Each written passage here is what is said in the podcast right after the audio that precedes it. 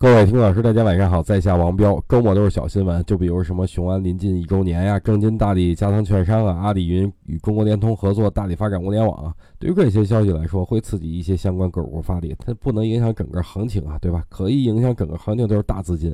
据我了解呢，很多大机构目前的仓位不足三成，甚至说很多大机构都在场外观望。所以我的观点很简单：反弹可以做，甚至说创业板也可以做，但是一定要止损。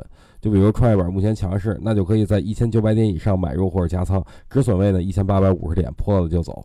上证股这边也不能放过啊，一些超跌的资源股依然可以去关注，但一定要记住一点：当牛市还没有开始之前，该止损一定要止损。如果牛市真正来了，那拼的就是谁最后留的钱多了。所以在行情磨底阶段呢，一定要做到当断则断啊！最近行情很关键，每天晚上的一个语音可能不太够，所以以后每天下午一点到两点之间，我会在石更新的微信里边给大家发送一条语音，请大家准时来收听。